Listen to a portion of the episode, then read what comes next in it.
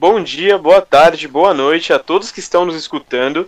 E nós estamos aqui para o nosso quinto episódio do podcast sobre o famigerado Graciliano Ramos. Bom, e agora a gente vai falar um pouquinho mais sobre o próprio e autor também da de Vidas Secas, certo? Então é um prazer convidar vocês. Prazer, Ana. Oi, prazer. É um prazer, Murilo. Pô, que isso, tamo junto aí, obrigadão. É um prazer, Henrico. Prazer é todo meu, mano.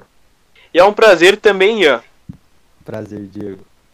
Então, bom, vamos para o assunto. E esse daqui é mais um podcast, é mais uma conversa mesmo. Nós optamos por fazer dessa maneira porque é mais interativo, é mais intuitivo para os nossos ouvintes, certo? Então, Ana, é, assim, é, eu fiquei sabendo que você é uma mulher que estuda muito Graciliano Ramos e principalmente focando na parte histórica. Tem como você explicar pra gente, pros nossos ouvintes e para nós mesmos aqui da roda sobre a história do de Graciliano? Opa, claro. É... Bom, a gente vai começar falando sobre a vida dele em si, né? Como ele disse, a parte histórica dele. Que, bom, o Graciliano Ramos, ele nasceu na cidade de Quebrango, em Alagoas, é, no dia 27 de outubro de 1892. O pai dele chamava Sebastião Ramos de Oliveira e a mãe dele chamava Maria Amélia Ferro Ramos. E Graciliano Ramos foi o primeiro filho do casal dentre os 15 filhos que eles tiveram. O Graciliano Ramos tinha 14 irmãos. É, ele passou a parte, parte da infância dele na cidade de Buíque, em Pernambuco, e outra parte é, em Viçosa, Alagoas. E em 1904, ele publicou no Jornal, de, no jornal da Escola o, o primeiro conto dele, que chama O Pequeno Pedinte. E já no ano seguinte, em 1905, ele se mudou para Maceió, foi, e lá foi onde ele fez o, os estudos secundários, né, né, no colégio interno 15 de março. E foi nesse colégio que ele desenvolveu o amor dele por pela língua e pela literatura e começou a se interessar tanto é, por esse tipo de coisa. Já cinco anos depois, em 1910, ele foi morar junto com a família dele em Palmeira dos Índios, também em Alagoas, e, e o, o pai dele abriu um pequeno comércio lá. E em 1914, é, ele se mudou sozinho para o Rio de Janeiro. E lá ele começou a trabalhar como revisor de jorna dos jornais do Correio da Manhã. E... Nossa, Ana, o interessante é que ele, tão novo, já conseguiu fazer várias coisas, né? Muitos objetivos já concluídos, né? É, e ele morou em muitos lugares, em pouco tempo de vida também. Então, acho isso. Então, eu acho que é por isso que ele traz. Isso, é isso mesmo que eu ia falar. Ele é muito emblemático a todos, do, a todos os brasileiros, ele representa muito bem essa questão. E eu, é. acho, eu achei importante né, dar um parênteses a mais nessa parte. É, Agora, também. pode continuar. Obrigada. É, bom, daí depois é, ele voltou mais para frente na vida para a cidade de Palmeira dos Índios, porque duas das irmãs dele faleceram de peste bubônica e em 1915, inclusive. E, e aí ele acabou voltando a trabalhar com o pai naquele comércio que ele tinha aberto lá. E depois, é, em 1916, ele se casou com Maria Augusta Barros. E, e ela te, ele teve quatro filhos com ela. É, e o Graciliano Ramos também, no meio da vida dele, ele também teve alguns cargos públicos, como ele foi prefeito da cidade de Palmeira dos Índios, e ele também é, quando ele se mudou para Maceió, em certo momento da vida dele, ele assumiu a direção da imprensa oficial e da instrução pública do Estado. Mas, então foi. Esse é um geral, um resumo geral sobre a vida do Graciliano Ramos, onde ele trabalhou e tal. Mas eu acho que o que seria interessante a gente falar agora seria sobre o estilo literário dele. Será que alguém pode me falar, Henrico? Eu acho que Não, o Henrico é o cara. Eu dei uma pesquisadinha é o... sobre isso. E uhum. vou falar agora. Então, basicamente, o Graciliano Ramos, ele é um romantista, mas ele não, ele não tinha muito a ver com isso e com o, é, o tipo de escrita, né? E ele não levava muito a sério isso, ele escrevia da maneira dele. É, como ele viveu muito tempo no Nordeste, no Norte do Brasil, ele levava muito a sério o tipo de fala e o sotaque. Então ele levava muito isso para os livros e deixava bem claro de onde ele era e o amor que ele tinha por toda essa parte do Brasil, né, e o povo que vive lá. Era assim que ele retratava. É, então é, é isso que eu tinha para falar. Henrico, só uma curiosidade assim que eu acho bem legal frisar também. Diego. É que, nossa, ele era bastante. Ele tinha essa característica regional, né, pra si. E eu acho que muitas Tinha, pessoas sim. devem, devem levar isso pra si. Porque, ou, porque antigamente, né, é, na história da literatura, muitas pessoas, muitos artistas, compositores tudo mais, eles pegavam muito as ideias é, europeias e, acabou, e acabavam esquecendo de suas origens. E eu acho que, que Graciliano fez totalmente o oposto e por isso que ele foi tão emblemático para nossa cultura hoje em dia e tanto na época e possivelmente, claramente vai ser muito emblemático para o futuro, porque Não, assim ele foi certeza. sensacional. Uhum. É, e ele, ele- ele levava muito a sério isso de regionalismo, né? Isso é uma coisa admirável por ele, porque nessa época o Brasil não, não era como é hoje, né? E muitos dos autores valorizavam muito mais a Europa do que o Brasil, realmente é o que você falou, mano. Ele realmente amava a pátria dele, isso é o que importa, né?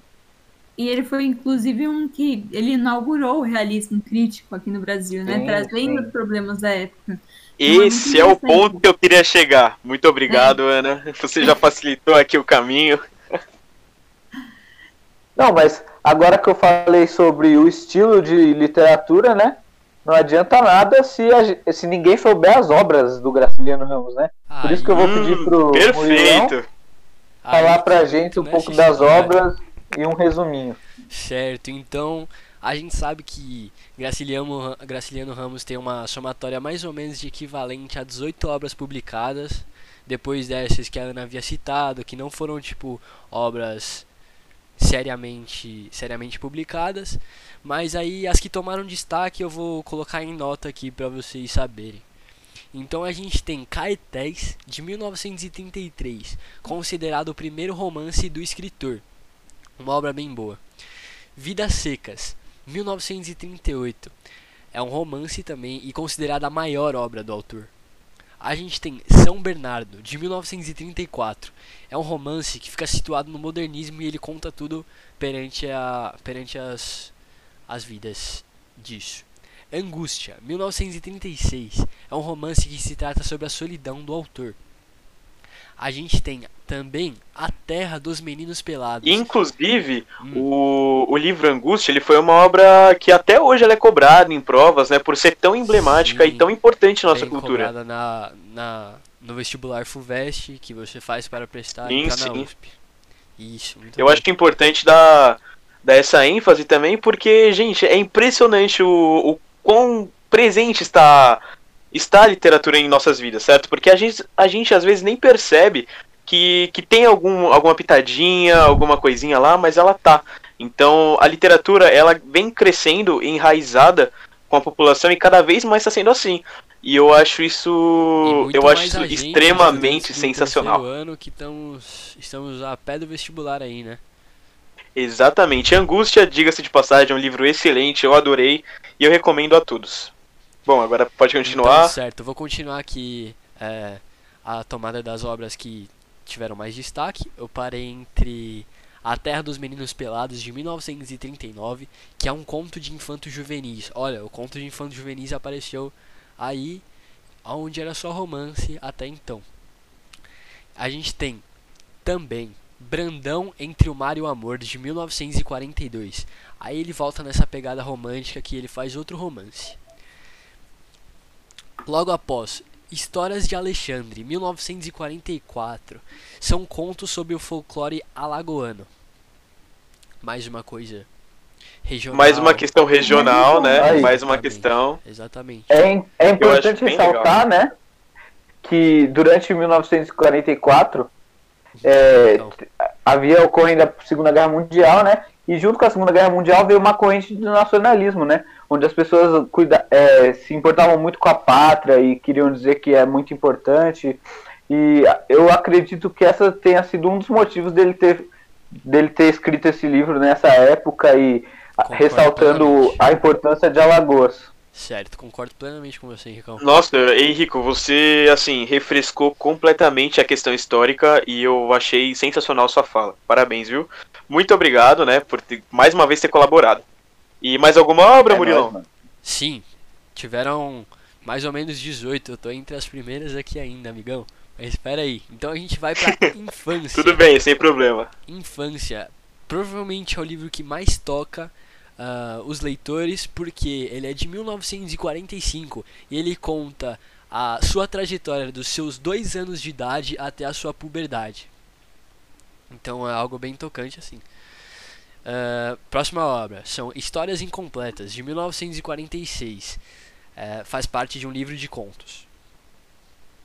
A, a última que teve mais destaque foi A Insônia, de 1947, que também faz parte de um livro de contos.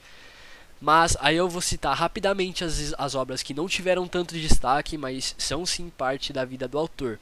Isso, isso é melhor também porque o povo vai. Lógico, pessoal que está nos assistindo pode ser um pouquinho, claro. um pouquinho claro. entediante e tudo mais. A gente preza muito pelo divertimento e o conhecimento de vocês, né? Perfeito, vou levar o conhecimento a todos. Pode ir lá. Então, Memórias do Cárcere, 1953. Viagem, 1954.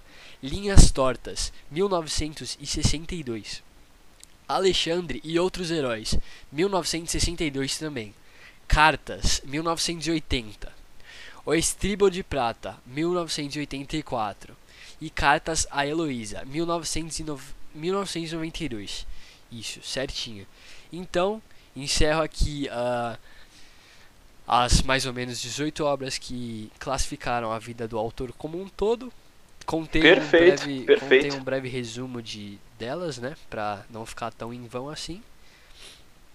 Claro, E perfeito. vamos passar a Para bola aí. trazer a curiosidade também, né? Para quem quiser conhecer mais dele, além do principal. Exatamente, só pesquisar. Vou passando a bola aí pro meu amigo Diego, pra ele continuar. Ah, cara, agora que você falou de obras, não podia faltar a questão das obras que se tornaram filmes, né? Que foram de fato pro cinema.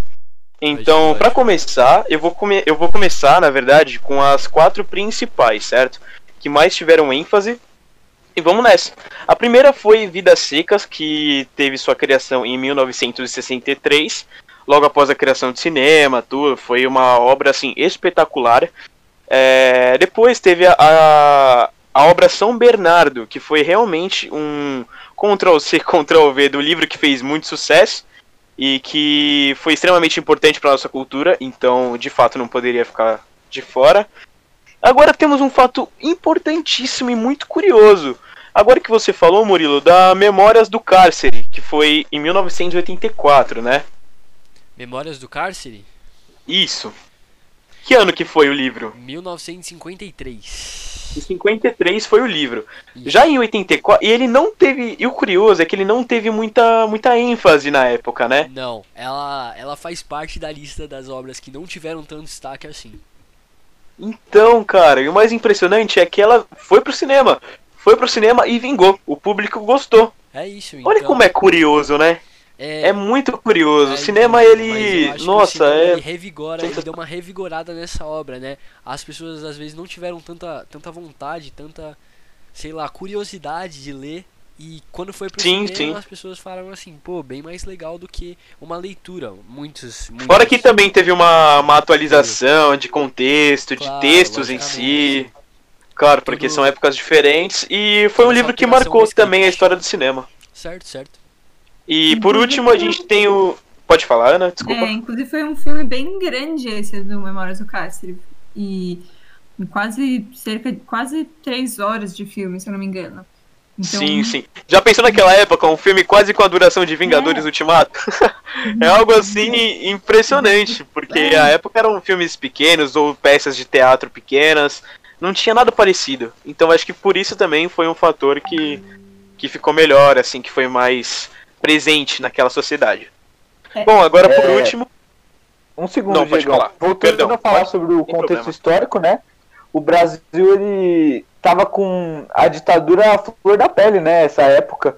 E acho que um filme que fala sobre cárcere e tudo mais, acho que grande parte da população acabou se afetando com o filme, né? É, ou por um parente, ou por algo assim, e acaba indo pro cinema, né? Claro. Com vontade com de ver e descobrir o filme. Então, porque tinha muita censura, né, antes disso. Então acho que foi. Henrico, você assim é perfeito, cara. Muito obrigado por comparecer no podcast de hoje. Tá ligado? Sério, né? você É é incrível. Bom, agora eu posso continuar? Só tem mais uma obra que foi que é recente, até não é muito distante da nossa realidade, que foi Alexandre e outros heróis. Certo? Foi de 2013 e não teve tanta aprovação assim no Alexandre- cinema, só que é, foi Então, Alexandre e outros heróis, pelo que eu tô vendo aqui, ela foi uma das obras também que não tiveram tanto destaque assim e foi de 1962 e como você falou, é bem recente até, de 1962 pra Sim, 2013 é algo bem bem louco. Sim, então. Só que não fez tanto sucesso da em 2013, porque assim, é claro que o, o público já está acostumado com outra questão de filmes, com outra visão. Eu não sei se vocês concordam. O que, que vocês acham sobre isso? Não, eu concordo plenamente com você, Diegão. Em todos os aspectos que você puxou aí, eu concordo 100% pra falar a verdade. Sim, sim. Bom, então é, é isso. Essas foram as obras principais que foram ao cinema. Fora que tiveram outras também que viraram teatro, tudo, mas o meu ponto é ir ao cinema, porque eu acho mais é, excêntrico, se assim possamos dizer. Bom, agora fazendo um, um ponto a mais, eu queria perguntar pro Ian, já que a gente tá falando de cinema, Opa. já que a gente tá falando dessas obras, eu queria saber um pouquinho mais sobre premiações, cara. O que, que, que você tem a me contar sobre premiações? Claro, claro. Então, Graciliano Ramos foi um ator muito prestigiado e é prestigiado até hoje, né? Ele tem muito reconhecimento. Então, em 1936, ele ganhou o prêmio Lima Barreto pelo romance Angústia, né? Que o Murilo já citou. Foi um romance muito grande e até hoje a gente estuda ele na FUVEST, certo? E também o Vidas Secas, né? A gente está estudando, mas ele foi tirado agora. Então, em 1939, ele ganhou o prêmio Literatura Infanto-Juvenil que é, foi dado a ele pelo Ministério da Educação, pelo livro de contos A Terra dos Meninos Pelados, que o Murilo já citou. Em 1962, já depois de sua morte, ele recebeu o prêmio da Fundação William Faulkner, que é lá dos Estados Unidos, para você ver que ele tem um reconhecimento até internacional, né? É, o livro escol- é, escolhido foi o Vidas Secas, e ele representa o nosso Brasil como a literatura brasileira contemporânea. E, mais recentemente, né, o Memórias do Cárcere, como o Murilo falou, não teve o destaque na época, porém, em 2013, ele foi um livro escolhido pelo governo federal para o Programa Nacional Biblioteca da Escola. Então podemos ver que, além de mais prêmios que ele ganhou, né, esses daí que eu citei, ele tem muito reconhecimento e é um dos atores mais prestigiados da literatura brasileira. Perfeito, Ian. Perfeito. Muito Ian. bom. Que aula, de verdade. Bom, gente, agora eu acho que todas as explicações já foram feitas e eu quero me despedir de vocês e agradecendo para quem sabe talvez um próximo podcast. A gente nunca sabe, mas espero que vocês é, fiquem com esse gostinho de quero mais, porque essa equipe realmente é maravilhosa, é muito boa. Eu sou muito grato a todos vocês que estão me ouvindo e a todos que participaram do podcast hoje. Sério, gente, sem vocês isso não seria possível. E muito obrigado, Ana, muito obrigado, Henrico, Ian e. Murilo. Muito Que isso, obrigado. muito obrigado pelo agradeço, convite aí, Eu que agradeço, eu que agradeço. Espero que tenha ficado bom. E acho que é isso. Então é isso. Com certeza ficou, mas tudo bem. É isso então, gente. Beijão pra vocês. Nos vemos em um próximo podcast. Fiquem com Deus. E é isso. Graciliano Ramos nos abençoe. Fé. Fé. Fala.